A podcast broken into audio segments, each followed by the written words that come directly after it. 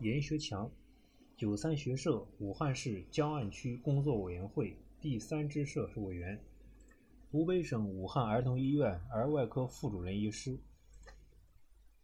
乖乖，爸爸妈妈回来了。三月二十日，刚刚结束了维持两个月抗疫，终于回家和三个宝宝团聚了。八个月大的龙凤胎望着陌生的爸爸妈妈，有些懵。我心中一酸，但回首过去的两个月抗疫生活，求诊的孩子们一个个康复出院，就是对我最大的慰藉。夫妻携手，泪别家中稚子，涌上前线。我二零一零年毕业于华中科技大学同济医学院。师从中科院院士陈孝平教授。今年刚好是我在武汉儿童医院工作的第十个年头，我也是武汉儿童医院最年轻的八零后临床科室负责人。二零二零年一月底，武汉儿童医院被确定为省内唯一儿童新冠肺炎收治定点医院。为了集中抗疫，医院多个病区进行改造，普外科两个病区也合二为一。疫情就是命令。我和同在儿童医院影像科工作的妻子都义无反顾地投入到这场没有硝烟的战役中。上战场前，我和二人内心其实是很忐忑的，主要是担心孩子。老大三岁半，正好是好动调皮的时候。一对龙凤胎不到六个月，还在吃奶。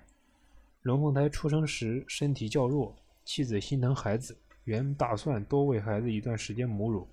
但眼下也只能忍痛放弃，强行给孩子断了奶。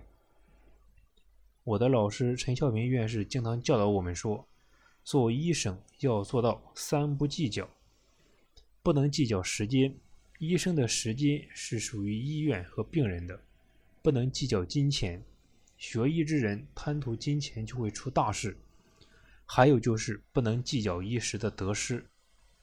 老师的教导我一直铭记在心，和妻子互相宽慰鼓劲儿。在这特殊的日子，我们成了疫情时期的战友，将孩子们托付给了四位老人。接下来的两个月，我和妻子都没有回过一次家。大宝经常在视频里问：“爸爸，你和妈妈什么时候回来？”我现在很乖，我每天都照顾弟弟妹妹。每每听到这些懂事的声音，我心中就充满了愧疚，只能一次次的夸孩子：“大宝真棒，爸爸把病毒打败了，一定马上回来。”迎难而上，为新冠患儿做急诊手术。十个月的妍妍是一名确诊的新冠患儿，因突发肠套叠住院治疗，传统方式治疗效果不佳，急需外科手术，否则孩子很可能因为肠梗阻。感染而有生命危险，如何在充分保护自身安全的前提下，为确诊新冠的患儿做外科手术？此时没有任何先例和经验可以借鉴，但是，我作为科室负责人，应该也必须义无反顾，冲在最前面。经过周密的部署，我决定当晚为孩子做急诊手术。有人好心劝我。现在是疫情最重的时候，为新冠患儿做手术风险很高，防护也不一定百分之百安全，万一感染怎么办？你不怕吗？坦白讲，没有小孩之前我什么都不怕，有了孩子以后，我特别怕自己出什么意外。但是穿上白大褂，我就是一名医生，我不能眼睁睁看着孩子在等待中失去手术机会。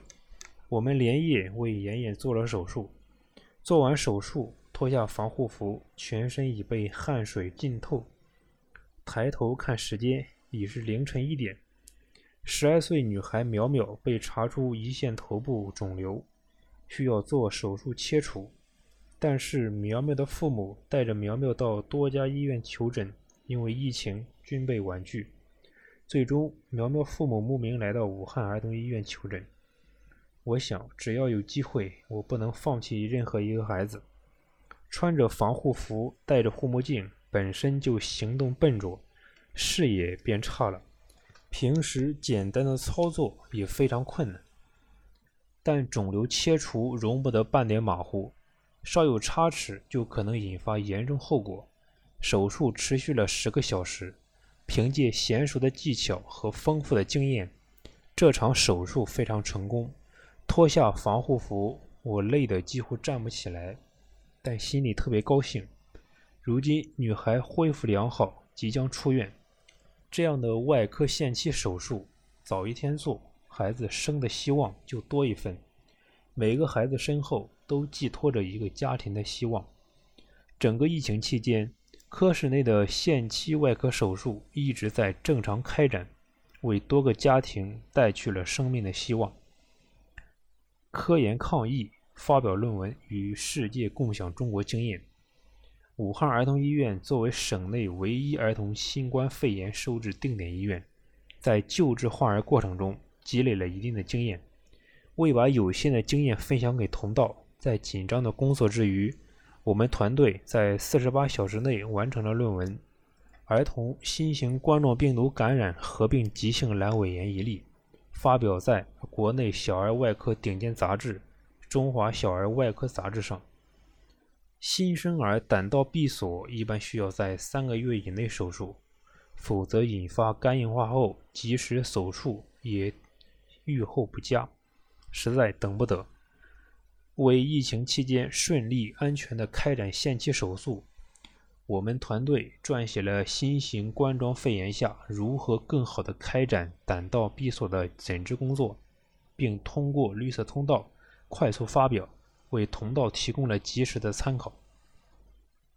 世卫组织统计数据显示，截至北京时间四月六日零时，全球确诊新冠肺炎患者超过一百一十三万例。抗疫急需中国经验，我们团队主动加入了新冠防控指南英文版撰写组，参与新冠防控英文指南的撰写，向全世界传播儿医智慧。助力同行抗击疫情。新冠肺炎疫情是全人类需要共同面对的问题，病毒无国界，是人类共同的敌人。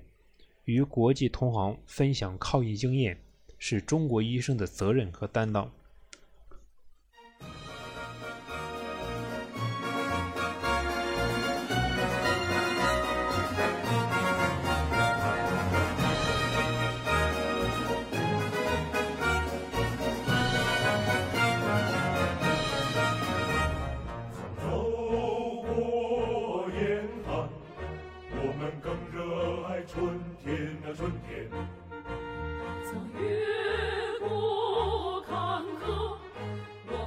坚定信念